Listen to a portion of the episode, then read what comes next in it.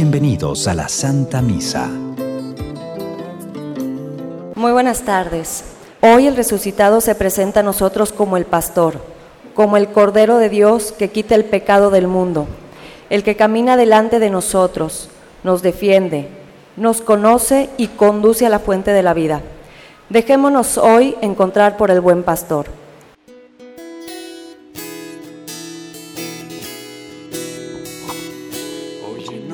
Oración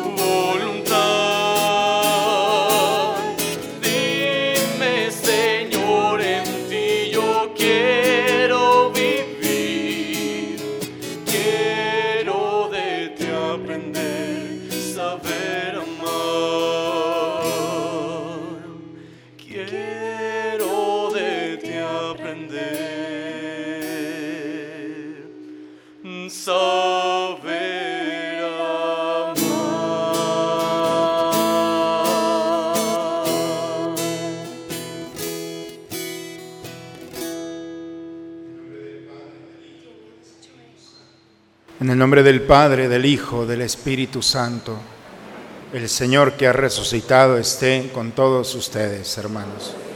Buena tarde, hermanos, a todos. Vamos a disponernos, a prepararnos a este misterio. Los invito a presentarnos al Señor, pidiéndole perdón por nuestros pecados. Cada uno de nosotros sabemos en qué hemos fallado, si nos hemos lastimado o hemos lastimado a los demás, si nos hemos aferrado a nuestra voluntad y nos hemos olvidado del proyecto que Dios tiene para nosotros. Creo que es un buen momento para invocar juntos la misericordia del Señor, diciendo, yo confieso ante Dios Todopoderoso y ante ustedes, hermanos, que he pecado mucho de pensamiento, palabra, obra y omisión. Por mi culpa, por mi culpa, por mi grande culpa. Por eso ruego a Santa María, siempre Virgen, a los ángeles, a los santos y a ustedes, hermanos, que intercedan por mí ante Dios. Por favor, inclinen un momento su cabeza. Dios Todopoderoso, tenga misericordia de nosotros perdone todos nuestros pecados y nos lleve un día a gozar de la vida eterna.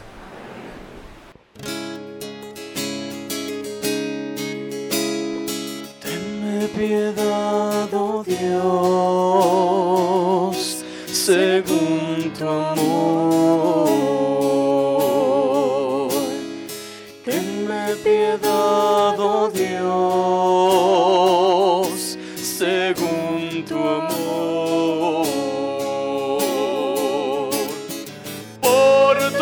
Inmensa ternura,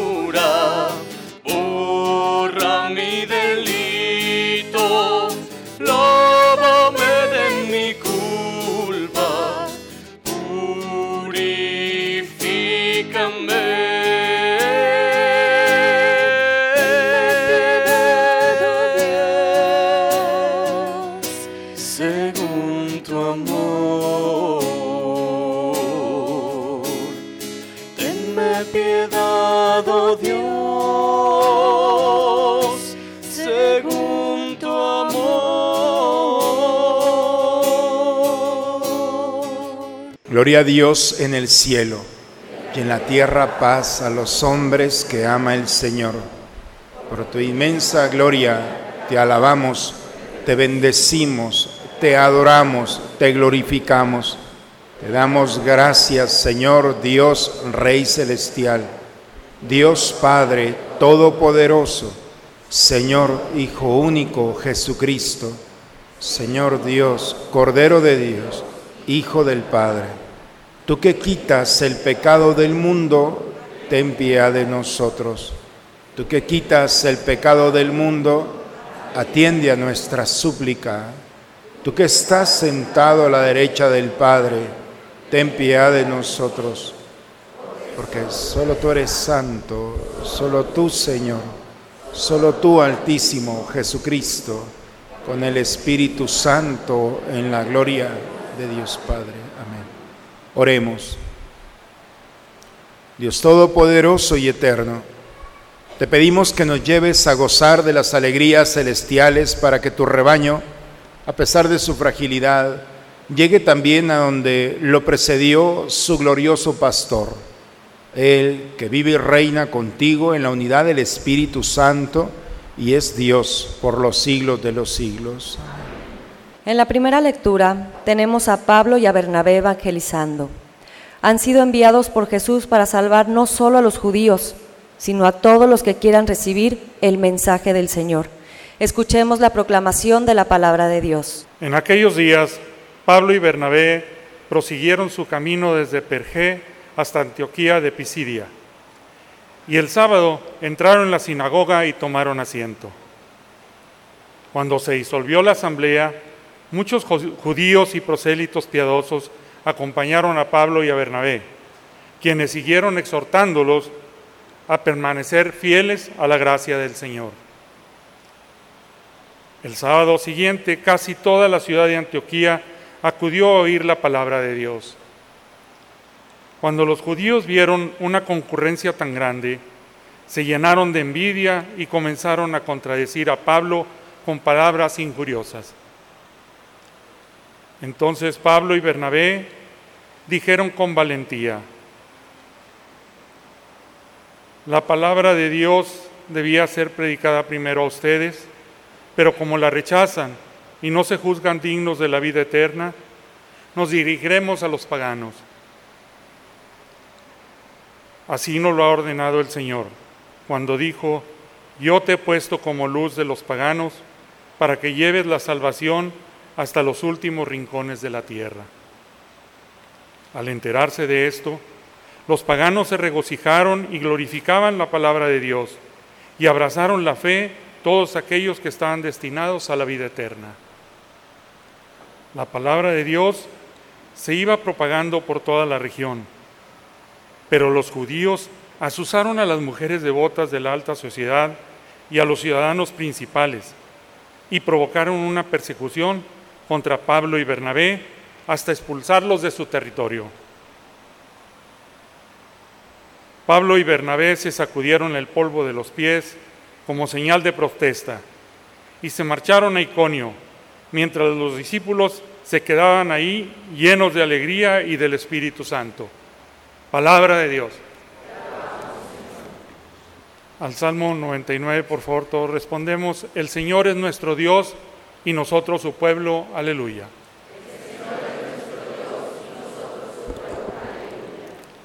Alabemos a Dios todos los hombres, sirvamos al Señor con alegría y con júbilo entremos en su templo. Todos.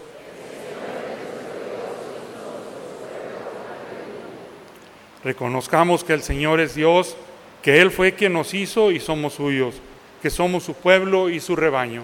Todos.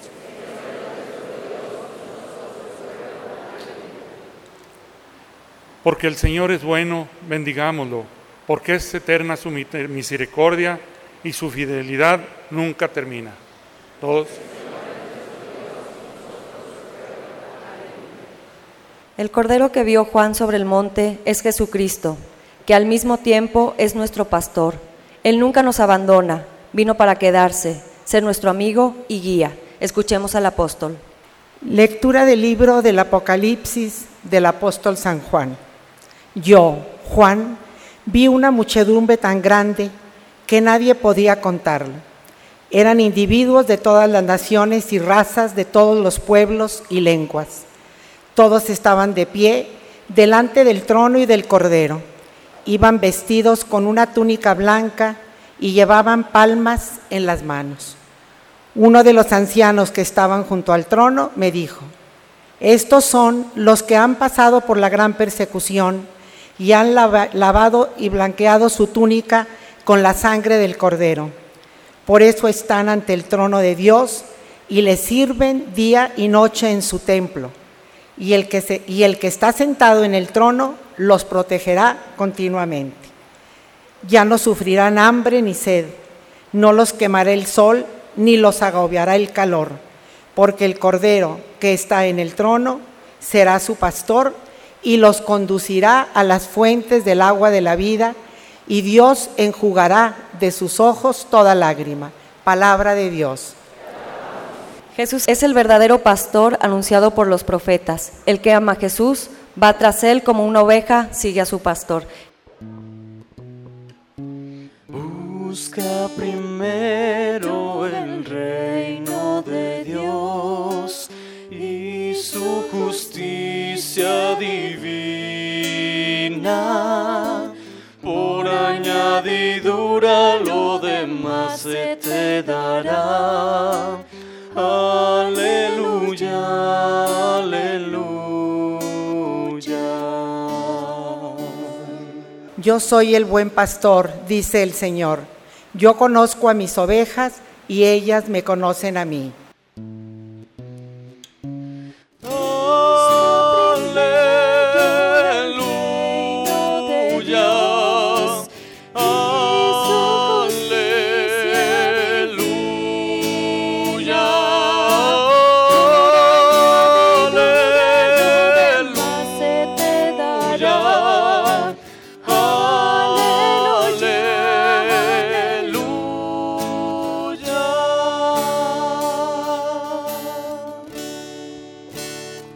Señor esté con todos ustedes, hermanos. Proclamación del Santo Evangelio según San Juan. Gloria a ti, Señor.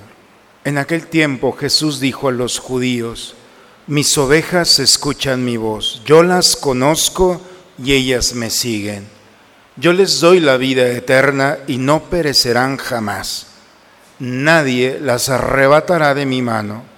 Me las ha dado mi Padre y Él es superior a todos, y nadie puede arrebatarlas de la mano del Padre. El Padre y yo somos uno. Palabra del Señor. Como que le faltó al Evangelio, ¿no? No se preocupen, lo complemento con la humilía. Pero a veces en pocas palabras podemos dar una respuesta. Antes, en los versículos anteriores, le acaban de decir a Jesús, bueno, ¿tú quién eres? O sea, ¿qué, cuál- ¿Qué es lo que haces? ¿Quién te ha enviado? ¿Qué papel tienes? Los fariseos querían saber quién era. Si nosotros vamos a nuestra Biblia, vamos a encontrar en el capítulo 10 de San Juan el título de El buen pastor. Y ahí viene narrando, esta es la última parte del buen pastor. Y el día de hoy nos dice, si me permiten rápidamente, cinco cosas. Cinco cosas que Jesús dice en estas pequeñas líneas. Dice Jesús, mis ovejas escuchan mi voz. Quisiera, hermanos, que en esta homilía nos, nos diéramos una vuelta, iba a decir, entremos a la escritura para poder entender lo que Jesús quiso decirnos. Mis ovejas, eh, ovejas escuchan mi voz. Dentro de todos los textos bíblicos, en el Evangelio de Lucas, en el capítulo 7, dice que una mujer, una mujer adulta, anciana, iba a sepultar a su hijo. Y dice la escritura que era una viuda pobre, con un hijo solamente que había muerto. Y entonces recuerdan el pasaje donde esta mujer va, dice que Jesús va caminando. Esta mujer no vio a Jesús. Esta mujer va encerrada en su dolor. Se le acaba de morir su hijo. Es anciana, es pobre, no hay un porvenir. Y Jesús cuando ve el cortejo, dice que tuvo compasión. Y sin habérselo pedido, esta mujer se acercó y le dice, mujer, no llores. Parece ilógico, se le acaba de morir el hijo. Mujer, no llores. Dice que volteó, toca el féretro y le dice, joven, a ti te digo, levántate. Está muerto, pero hay un imperativo de Jesús. Y no se refiere a lo demás. Es muy claro el Evangelio que dice, joven, a ti, al muerto le está hablando. Y dice que en ese momento el muerto se levantó. Hermanos, mis ovejas escucharán mi voz. Era un muerto y en el muerto la palabra de Jesús hizo resonar las entrañas y recuperó la vida. Si eso es lo que el Señor, el pastor, puede hacer con una oveja muerta, ¿cuánto más puede hacer con una oveja moribunda? Que posiblemente podemos ser nosotros. Donde ya no había nada que hacer, la palabra de Dios de la eternidad llegó a la profundidad. Para los que no creen, bueno, pero para quienes creemos, esa tiene que ser nuestra certeza. La voz del Señor tiene poder ante la muerte de un joven. Y el imperativo, a ti te digo, levántate. Y entonces dice que Jesús lo tomó y se lo entregó a su madre. La locura de la madre, del dolor. Considero que el dolor más grande que puede tener una madre es la pérdida de un hijo es la muerte de su sangre. Quizá alguno de ustedes podrá haber vivido esa experiencia trágica. Del dolor más profundo a la alegría. En unos segundos Jesús cambió la vida de esa mujer. La mujer no cabía en la alegría de ver a su hijo respirar, de ver a su hijo allí, como si nada hubiera pasado. Es lo que puede hacer el pastor cuando pronuncia en su imperativo ante las realidades de este mundo el poder que tiene. Ese es el buen pastor, aquel que produce la locura de la tristeza más profunda a la alegría más desbordante. ¿Qué le faltaba a esta mujer? Le faltaba su hijo. Pues bien, aquí está tu hijo. Y en ese momento cambia la realidad de esa mujer. La pregunta el día de hoy, hermanos, en esto primero es, ¿realmente tú que estás aquí, que llegaste aquí o te trajeron a fuerza, hoy el Señor te tiene un regalo bien bonito, pero es un regalo que tiene que abrirse, como todo regalo. ¿Realmente crees esta historia de esta viuda? ¿Realmente crees que el Señor al pronunciar con imperativo el poder ante una realidad puede transformar toda realidad? Si estás más o menos seguro, no sirve para nada. No se necesita seguridad, se necesita certeza. Y la certeza es, creo firmemente que el Señor tiene poder para transformar toda realidad. Y donde ya no había nada que hacer, Dios lo puede hacer. Donde la palabra del hombre o el diagnóstico del hombre puede llegar, Dios todavía tiene una historia que continuar. Eso yo creo y lo he visto y lo he vivido y lo vivo. Eso es lo que yo predico. Pero no sé ustedes, porque este mundo ya no cree esto. Mis ovejas escuchan mi voz. Yo las conozco y ellas me siguen. Vamos al Evangelio de Lucas en el capítulo 19. Un hombre bajo de estatura quería conocer a Jesús. ¿Han escuchado esa historia? Y se subió a un árbol para verlo pasar. Este hombre se subió al árbol y estaba esperando que Jesús pasara. A mí me encanta imaginar, entrar en esta escena, como un hombre tan bajito, ¿qué necesidad tiene de subirse un árbol por caridad? Cuando hay un desfile, los niños lo que hacen es se meten por debajo de las piernas, ¿cierto? Pues este hombre ni siquiera eso pudo hacer. Era tan rechazado que nadie lo quiso que estuviera cerca de él, para que veamos cómo estaba. Era un publicano, jefe de publicanos. Y se subió al árbol y ahí estaba esperándolo. La sorpresa es que cuando Jesús pasó, se detuvo y le dice, saqueo, baja de allí porque hoy me hospedo en tu casa. Yo las conozco y ellas me siguen. Jamás se imaginó Saqueo que Jesús se iba a detener e iba a pronunciar su nombre. Sabe mi nombre. Yo estoy casi seguro que casi se cae del árbol nomás de la sorpresa cuando el maestro se detuvo, saqueo, bájate de allí. hoy me hospedo en tu casa. Imaginemos el rostro de la mujer de Saqueo cuando llegó Saqueo acompañado de esta gran multitud, entre ellos Jesús, los discípulos, y llega y entra, esta mujer, como toda mujer, conoce el rostro de su esposo. ¿Creen que las engañan, señores? No, porque tampoco Saqueo engañó a su esposa. Venía todos los días llegaba este hombre y el de ese día vio un rostro diferente, acompañado de una gran multitud. Dice que Saqueo lo invitó a su casa y en un momento determinado se levanta, Señor, si he defraudado a alguien, si he hecho algo mal a alguien, le voy a regresar, restituir cuatro veces. La ley decía que solamente dos. Cuatro veces le voy a regresar si he defraudado a alguien. Yo creo que la mujer le ha dicho, con dos es suficiente, Mateo. No, es decir, hay que pensar en... Pero hasta aquí llega. ¿Qué fue lo que produce esa bondad? Es cuando Jesús ha pronunciado el nombre de Saqueo. ¿Qué sucede cuando el nombre que nuestros papás pensaron para cada uno de nosotros el nombre que han pronunciado nuestros abuelos, nuestros amigos, nuestros maestros. ¿Cuánta gente ha pronunciado nuestro nombre? Pero ¿qué pasa, como el de Saqueo seguramente, qué pasa cuando nuestro nombre es pronunciado por Jesús? ¿Qué impacto tiene? El impacto de una bondad desbordante en el que se reconoce inmediatamente que se ha equivocado con humildad. Me he equivocado, pero puedo hacer algo Señor, esto es lo que quiero hacer. Y cómo Jesús va perfeccionando ese momento. ¿Hace cuánto no le decimos a Jesús que pronuncie nuestro nombre? ¿Cuándo fue la última vez en la que has y le has dicho, Señor, pronuncia mi nombre? Ve a Saqueo.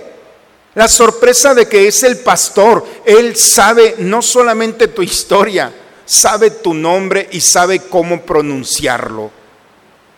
¿Alguna vez le han pedido a Jesús que pronuncie su nombre? Pues como que ya pasaron suficientes años, ¿no? Creo que no hay que perder tiempo. ¿Qué produce? Dile, experimenta.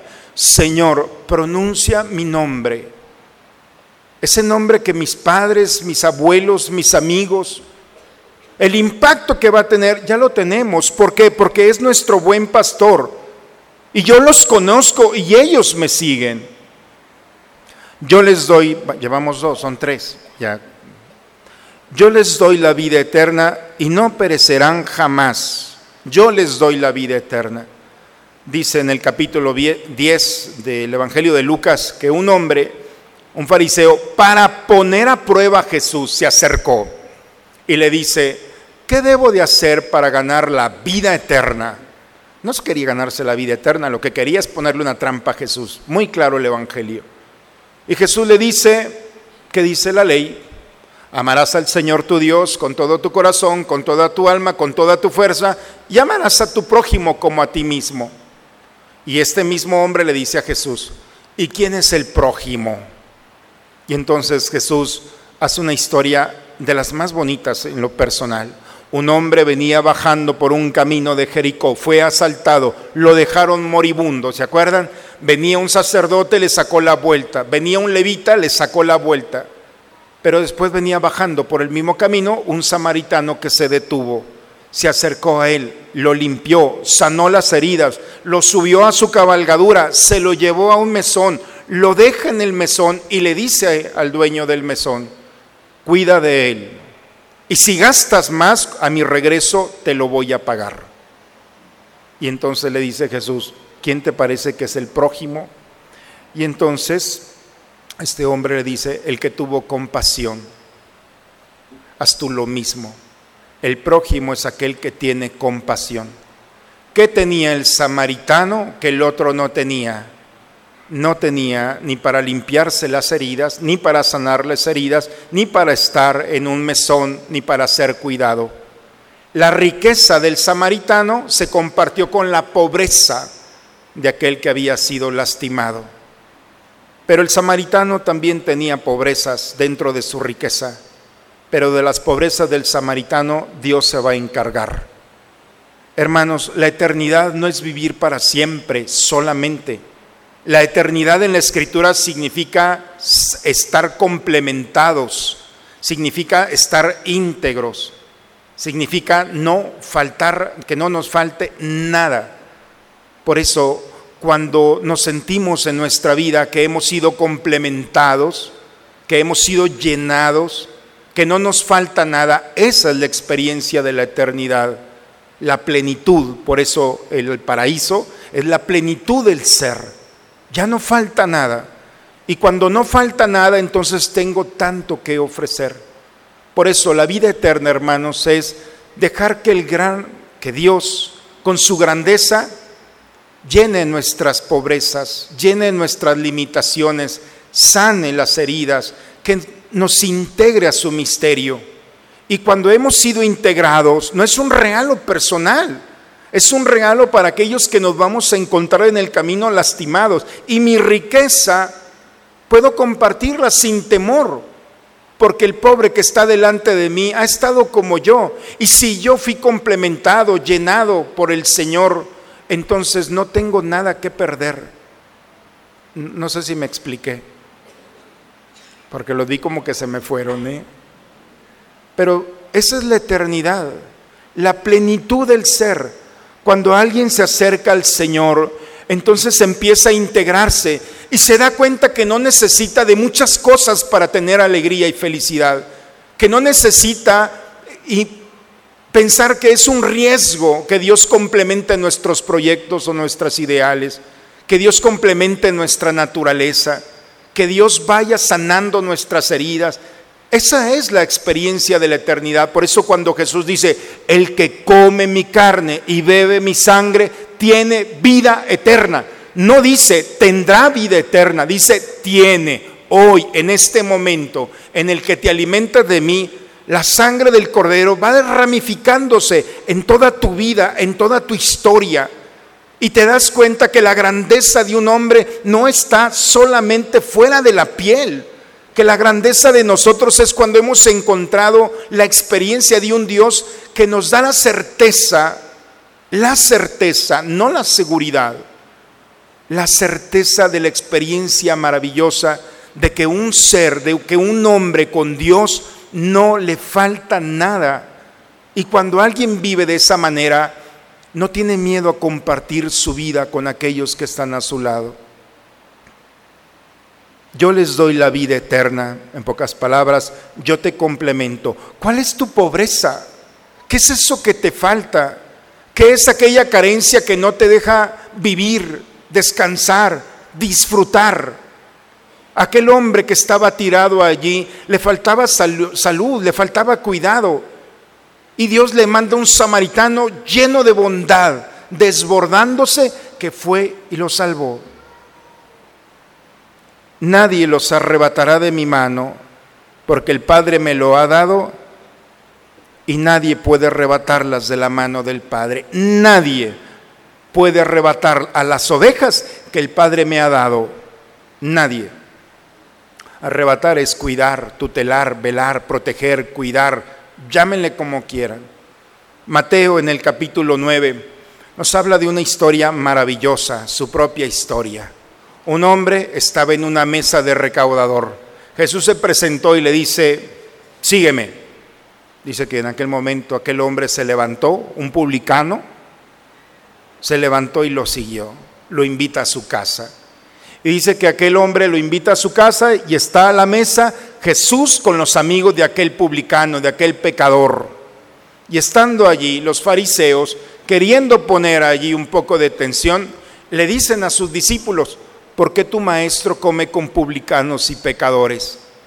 Jesús escuchó, tiene muy buen oído, y le responde, no son los sanos los que necesitan del médico, sino los enfermos, y yo he venido por ellos.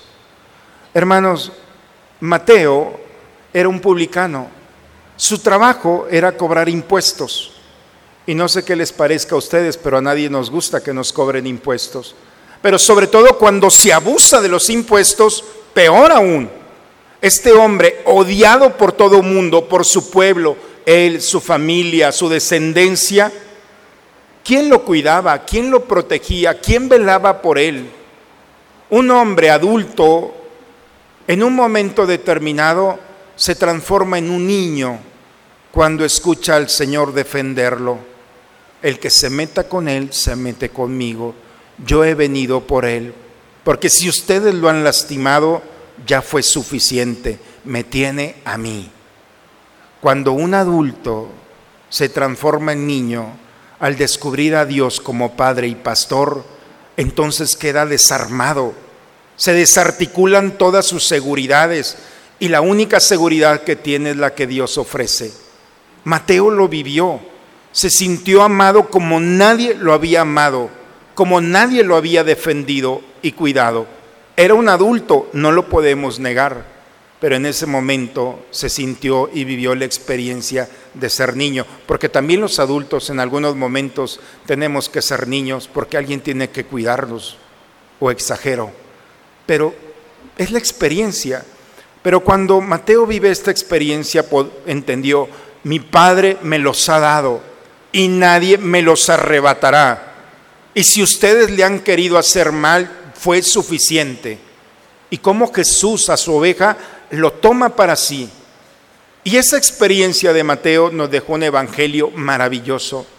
Mateo aprovechó la experiencia de la pluma para dejar los acontecimientos de lo que había hecho el amor misericordioso, cómo lo recuperó, cómo lo sanó, cómo lo liberó y cómo lo protege. Finalmente, hermanos, el buen pastor, al final de este Evangelio, el quinto elemento, podemos llamarlo así, el Padre y yo somos uno, somos uno. Felipe en la última cena le dice, muéstranos al Padre. Y Jesús le dice, Felipe, ¿hace cuánto tiempo estoy con ustedes? ¿Qué no has escuchado que el que me ve a mí vea al Padre? Que el que me escucha a mí vea, escucha al Padre. ¿No sabes que el Padre y yo somos uno? Pídele, pídanle lo que quieran al Padre en mi nombre y yo se los voy a conceder. Pídanle lo que quieran en mi nombre y yo se los voy a conceder. No dijo pídanle algunas cosas, no, pidan lo que quieran. Lo que quiera, lo que quieras, en mi nombre. Y yo se los voy a conceder. Y las cosas que yo hago, las harán ustedes aún mejores, porque yo voy a interceder por ustedes ante el Padre. Y no querían venir a misa, ¿eh? Ve el regalote que Dios te está poniendo en tus manos. Pídele lo que quieras. Ya quita tu cara de angustia. Ya vete a dormir tranquilo. Ya basta. Es el buen pastor el que está hablando. No es un sacerdote. Yo solamente lo único que estoy haciendo es recordándole cinco cosas que el buen pastor nos ha dejado como gran regalo para nuestra vida cotidiana. ¿Por qué entonces estás enojado? ¿Por qué entonces no quieres venir? ¿Por qué entonces te da miedo confiarte al buen pastor? Si, ¿qué no hemos escuchado que el que escucha mi voz puede transformar toda realidad? Se puede transformar. ¿Qué no crees que la voz del Señor puede transformar de tu buen pastor? ante tu problema, ante tu enfermedad, ante tu fracaso, Señor, pronuncia tu voz aquí. ¿Y cómo puedes recuperar a un hijo perdido, a un amigo, a un hermano, a un pariente que se ha perdido en un vicio, en la enemistad, en tantas realidades de este mundo? ¿Cómo recuperar a aquellos que se han ido de nuestro lado? Aquí está el buen pastor, Señor, con el, el, imperativo que tienes, actúa en este momento. ¿Cuántas veces le hemos dicho al Señor, Señor, con ese imperativo al que le dijiste a este joven, levántate, actúa aquí? ¿Qué pasa cuando la voz del Señor de manera imperativa, ¿qué no le dijo al mar en manera imperativa? Cállate, enmudece. Y en ese momento el mar se detuvo. ¿No creen eso ustedes? ¿O es ciencia ficción? Si fuera ciencia ficción, ya no estaría aquí. Es la palabra re- revelada la que nos indica, la que experimenta, la que vive y nos da la oportunidad. Deja que Él pronuncie ese imperativo para que transforme toda realidad, porque hay cosas. La mamá, por más amor que le tenía al hijo, no le iba a recuperar la vida. ¿Estamos de acuerdo en eso? Porque hay cosas que van más allá de nuestras manos, están más allá y solamente el Señor puede actuar. Ese es el buen pastor. El buen pastor es aquel que puede cambiar nuestro corazón, nuestra vida, nuestra historia cuando pronuncia nuestro nombre. Ya dile al Señor, pronuncia mi nombre, arriesgate a ese efecto que puede causar la experiencia de un Dios que pronuncia con delicadeza. Él sabe pronunciarlo. Lo pronunciará como nadie puede pronunciarlo. Porque así María, cuando en la resurrección le dice María, dice que María descubrió que era el Señor. La forma tan delicada y única que tiene la eternidad de pronunciar mi nombre. Díselo, no te vas a arrepentir. La bondad que puede desencadenarse es una bondad para recuperarte y recuperar tu caminar. Deja que Dios complemente tu vida con la eternidad. ¿Qué te falta? ¿Por qué andas allí lastimado, lastimada, mendigando amor o mendigando tantas cosas a este mundo? Si este mundo no te va a saciar, le encanta verte así. ¿Cuándo vamos a entender que este mundo nos ofrece muchas cosas y al final del día te quedas sin nada? Sin nada. ¿Cuántos han perdido la maravillosa experiencia y la riqueza y el tesoro de la familia por, lo, por miserias que le ofreció este mundo y perdieron todo? La eternidad, hermanos, es complementar. No le andes mendigando a este mundo cuando tienes a un Dios que te va a dar más de aquello que necesitas, porque el Señor es bondadoso y se desborda en bienes materiales, espirituales, físicos. Él viene a complementar, Él lo está diciendo. Finalmente, hermanos, el buen pastor es aquel que nos cuida, que nos protege, que nos hace sentir amados, que nos hace sentir niños. Por eso ante Dios no vengas como un adulto, ven como un niño y Él te puede justificar. Háganse como niños, porque de los que son como ellos es el reino de los cielos. ¿Cuántas travesuras hicimos, hermanos? Y con una sonrisa fuimos perdonados por nuestros papás. ¿O no? ¿O solamente yo hice eso aquí? ¿Verdad? Así hayamos hecho cualquier cosa. ¿Por qué no presentarnos a Dios como niños? Me equivoqué. Y cómo nuestro Padre amoroso sanará las heridas, perdonará y va a recuperarte con una delicadeza y una caricia. ¿Qué padre quiere condenar a su hijo? Si ustedes que son malos saben dar cosas buenas, cuanto mi Padre Dios. Por eso, hermanos, cuando alguien vive la certeza de un Dios buen pastor, entonces sabe que puede pedirle lo que quiera. No es presunción, pero todo lo que le he pedido a Dios me lo ha concedido. Todo. Ah, ¿no me creen? Pues sí. Y eso saben dónde lo aprendí. No lo aprendí en el seminario, lo aprendí en mi casa. Cuando mi madre decía que te quiten todo menos a Dios. Dios da todo lo que este mundo te quita. Ojalá, mamás, papá, ojalá que puedan entender que la fe no se experimenta estando en un curso de teología. La verdadera fe es cuando nuestros padres han depositado la semilla y esa semilla de Dios funciona en todos los terrenos, en todas las partes del mundo y bajo todas las circunstancias. El buen pastor cumple su promesa de guiarnos, de conducirnos a mejores pastos. Él saldrá a cuidarnos, por eso el Papa bellamente, no sé si han visto la cruz que trae el Papa, el pectoral, trae la imagen del buen pastor, la parábola del pastor, con una ovejita aquí. Y el Papa ha dicho repetidas veces que cuando nos hemos extraviado, el pastor no sale para otra cosa más que para cargarnos en sus hombros y regresarnos al rebaño. Y así también nuestros hombros son también una oportunidad para aquel que se ha perdido encuentre nuevamente en nosotros los hombros del Señor. Por eso, veamos las lecturas del día de hoy. Vi una gran muchedumbre, todos vestidos de blanco, con palmas en sus manos. Eran aquellos que habían pasado por la tribulación. Les quitaron todo, pensaron que les habían quitado todo, pero no les quitaron a Dios.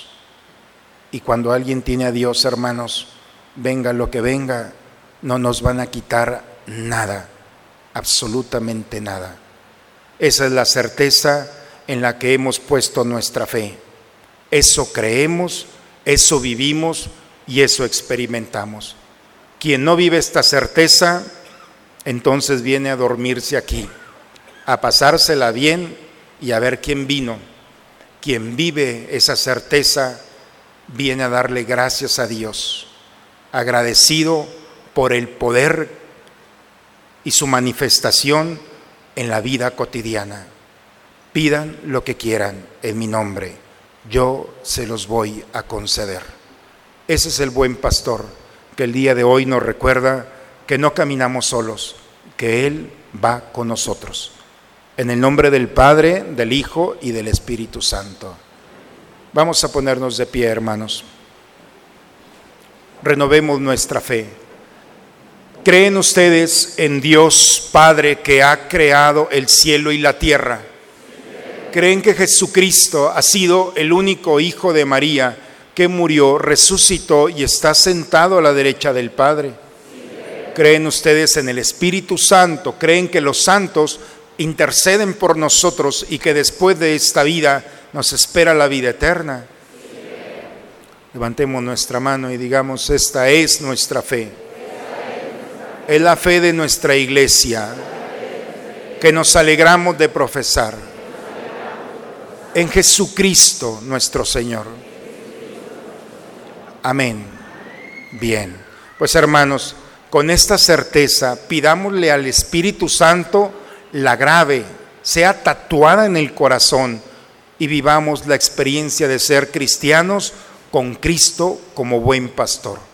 Quien lo tiene así está preparado para salir por estas puertas. Me voy a quedar tranquilo porque sé que estarán bien. Para quienes viven la seguridad, se quedan a la siguiente misa, por favor. ¿De acuerdo? Vamos a tomar asiento, hermanos, y vamos a preparar el altar del Señor.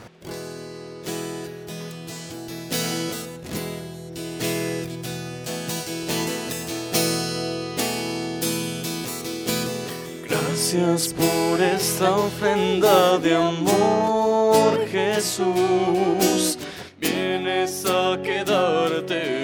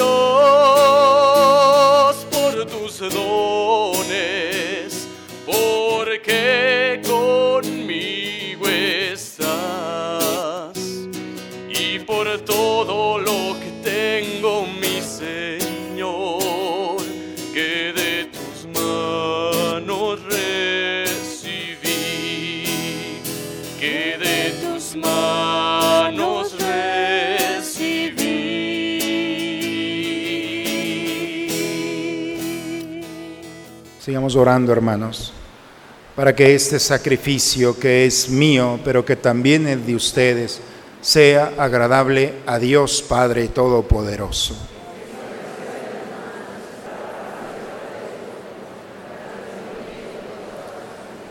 Concédenos, Señor, vivir siempre llenos de gratitud por estos misterios pascuales que celebramos, para que continuamente renovados por su acción, se conviertan para nosotros en causa de eterna felicidad por Cristo nuestro Señor. El Señor esté con ustedes, hermanos. Levantemos el corazón. Demos gracias al Señor nuestro Dios. En verdad es justo, Señor, glorificarte siempre, pero más que nunca en este tiempo en el que Cristo, nuestra Pascua, fue inmolado, porque no deja de ofrecerse por nosotros y nos defiende ante ti con perena intercesión. El que inmolado en la cruz ya no muere, porque sacrificado vive para siempre. Por eso, con esta alegría pascual, el mundo entero se desborda y nosotros nos unimos a los ángeles y santos para cantar con ellos el himno de tu gloria. Santo en el cielo, santo es el Señor. Santo, santo en el cielo, santo es el Señor.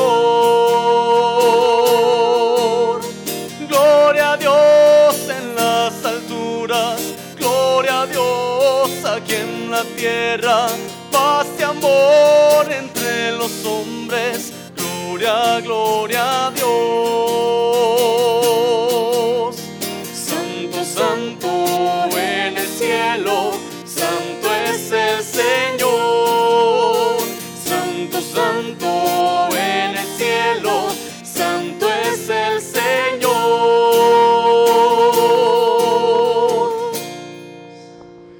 Santo eres en verdad, Señor, fuente de toda santidad.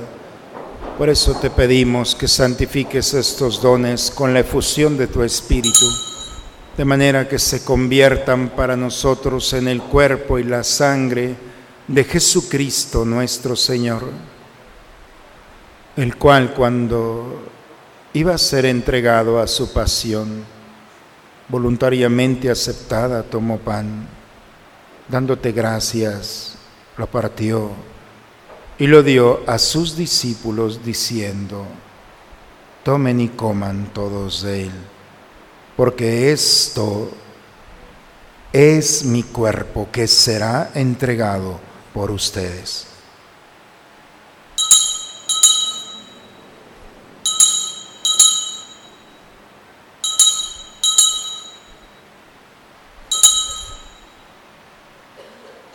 Del mismo modo, acabada la cena, tomó el cáliz. Dándote gracia de nuevo, lo pasó a sus discípulos diciendo, Tomen y beban todos de él, porque este es el cáliz de mi sangre.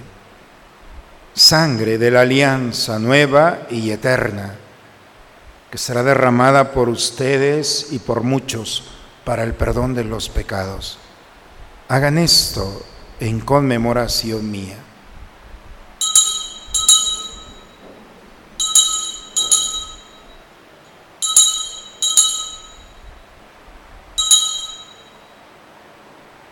Aquí está el Señor. Él es el misterio de nuestra fe. Anunciamos tu muerte, proclamamos tu resurrección. Padre, al celebrar ahora el memorial de la muerte y la resurrección de tu Hijo, te ofrecemos el pan de la vida, el cáliz de la salvación, y te damos gracias porque nos haces dignos de servirte en tu presencia. Te pedimos humildemente que el Espíritu Santo nos congregue en la unidad. Nos unimos al Papa Francisco, a nuestro obispo Raúl, a todos los pastores que cuidan de tu pueblo. Lleva a tu iglesia a la perfección por la caridad. Acuérdate también de nuestros hermanos y hermanas que has llamado a tu presencia por ellos y por ellas, Señor, a quien has llamado a, este mundo, de este mundo a tu presencia, por intercesión de nuestra Madre Santísima, abogada nuestra, admítelos a contemplar la luz de tu rostro. Ten misericordia de nosotros, Señor, y así con María, la Virgen, Madre de Dios, San José, su esposo, los apóstoles y cuantos vivieron en tu amistad a través de todos los tiempos, merezcamos por tu Hijo Jesucristo compartir la vida eterna y cantar tus alabanzas. Por Cristo, con Él y en Él. A ti, Dios Padre Omnipotente, en la unidad del Espíritu Santo, todo honor y toda gloria por los siglos de los siglos. Vamos a dirigirnos a nuestro Padre con la oración que Cristo nos enseñó. Padre nuestro, en el cielo, santificado sea tu nombre, venga a nosotros tu reino, hágase tu voluntad en la tierra como en el cielo. Danos hoy nuestro pan de cada día, perdona nuestras ofensas, como también nosotros perdonamos a los que nos ofenden no nos dejes caer en la tentación. Líbranos del mal. Líbranos de todos los males, Señor. Y concédenos la paz en nuestros días para que, ayudados por tu misericordia, vivamos siempre libres de pecado y protegidos de toda perturbación, mientras estamos esperando la venida gloriosa de nuestro Salvador Jesucristo. Señor Jesucristo, que dijiste a tus apóstoles, la paz les dejo, mi paz les doy. No tengas en cuenta nuestros pecados, Padre, ve la fe de tu iglesia y conforme a tu palabra concédele la paz y la unidad. Tú que vives y reinas por los siglos de los siglos. La paz del Señor esté siempre con ustedes, hermano. Creo que necesitamos esta paz vamos a recibirla, nos gozamos en ella y la compartimos con aquel que está a nuestro lado. Nos damos un signo de paz entre nosotros.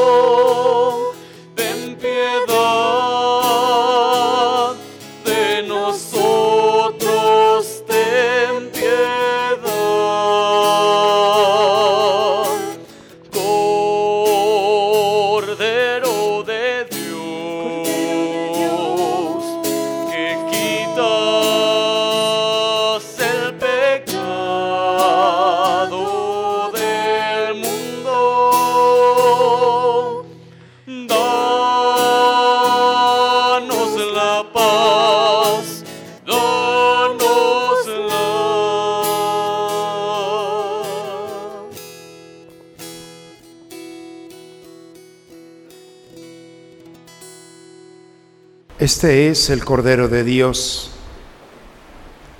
Es Cristo Jesús. Está aquí. Ha venido a quitar el pecado del mundo. Dichosos nosotros los invitados a la cena del Señor.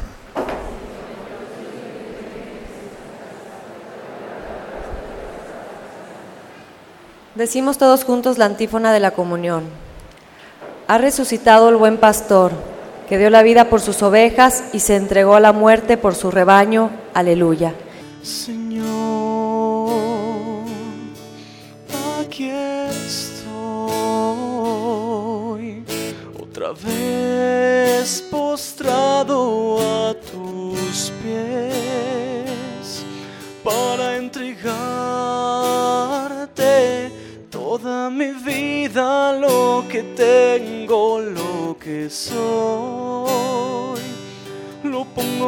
Manos porque no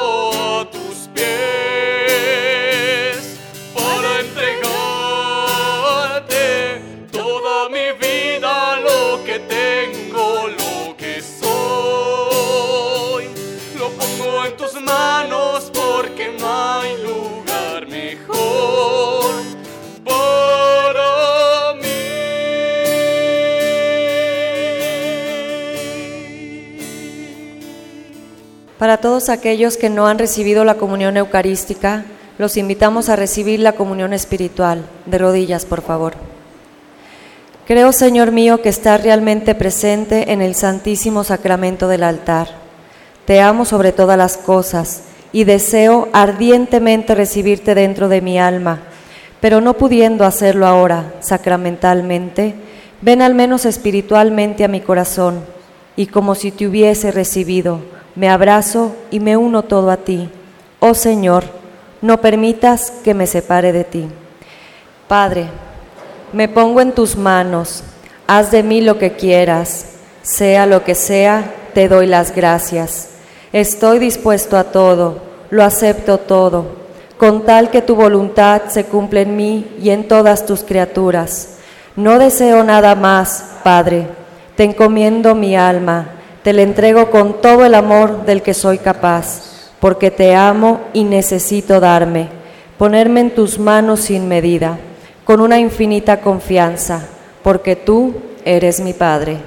Buen pastor, vela con solicitud por tu rebaño y dígnate conducir a las ovejas que redimiste con la preciosa sangre de tu Hijo a las praderas eternas, por Cristo nuestro Señor. Vamos a tomar asiento un momento, hermanos, a escuchar los avisos de esta semana.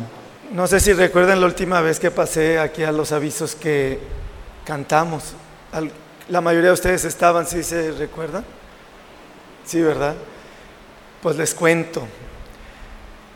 Eh, saliendo de la misa, de una de las misas, me dice el padre Mario, oye, muy bien. Y yo ni lo dejé acabar y le digo, sí, ¿verdad? Que les hice ver, eh, caer en cuenta de lo importante que es tener un proyecto en común. Eh, yo bien emocionado, ¿no? Y, que, y el padre, pues, este, sí. ¿Por qué- ¿Qué onda, padre? No, es que también los hiciste cantar a una sola voz. Todos cantaron a una sola voz. No sé si ustedes sepan, pero por ahí las buenas lenguas dicen que en esta parroquia no cantan, pero ¿qué tal? Cantamos y a una sola voz. Y ahorita en misa estuve observando y volteando y estábamos cantando el santo y todos.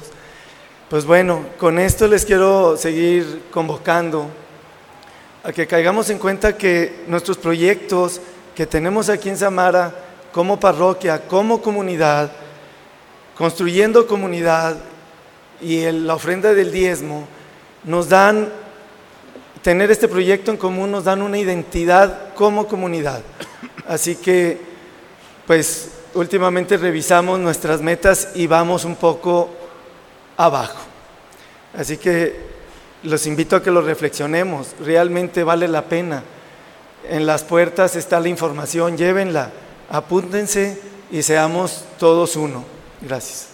Gracias. Como dice Checo, de veras, no saben cuánto bien esta parroquia está haciendo a otras comunidades. Y como pastor yo me siento muy orgulloso porque no soy yo, pues es el patrimonio de ustedes. Pero cuando alguno de ustedes se suma a este proyecto, parece que no hace nada, pero una familia que, que las conocemos, que tenemos vinculado, ¿cómo, ¿cuánto bien puede hacer un cristiano a otro cristiano en sus momentos de necesidad. Por eso, pues, lamentablemente, Sergio tiene la responsabilidad en la parroquia de llevar a cabo esta misión, pero la podemos hacer todos juntos. Ojalá que día con día nos sumemos para que aquellos que están caídos en el camino de Jericó los levantemos, porque tenemos y sabemos muy bien quién nos puede levantar a nosotros. Vamos a ponernos de pie, hermanos. Vamos a recibir la bendición. El Señor esté con ustedes. La bendición de Dios Todopoderoso, Padre, Hijo y Espíritu Santo, descienda sobre ustedes, sobre sus familias y permanezca siempre. Hermanos, seguridad o certeza. Entonces a ponerla en práctica en cada momento de tu vida cotidiana, que pronuncie tu nombre, que pronuncie el imperativo, deja que Él te complemente y permite que este buen Dios te defienda y te cuide. Y pídele lo que quieras en el nombre de Jesús, te lo va a conceder. Con esa certeza, tranquilos, vayamos. Esta semana nos va a quedar pequeña, hermanos. Vayamos en paz. La misa ha terminado. Una excelente semana para todos.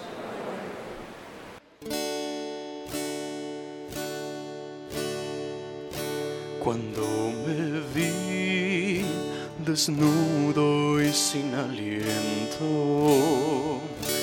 arando un mar desierto y sin amor, cuando pensé que mi alma había muerto, llegaste tú como la luz del sol. Por ti seré más fuerte que el destino. Por ti seré tu héroe ante el dolor. Yo sin ti estaba tan perdido. Por ti seré mejor de lo que soy.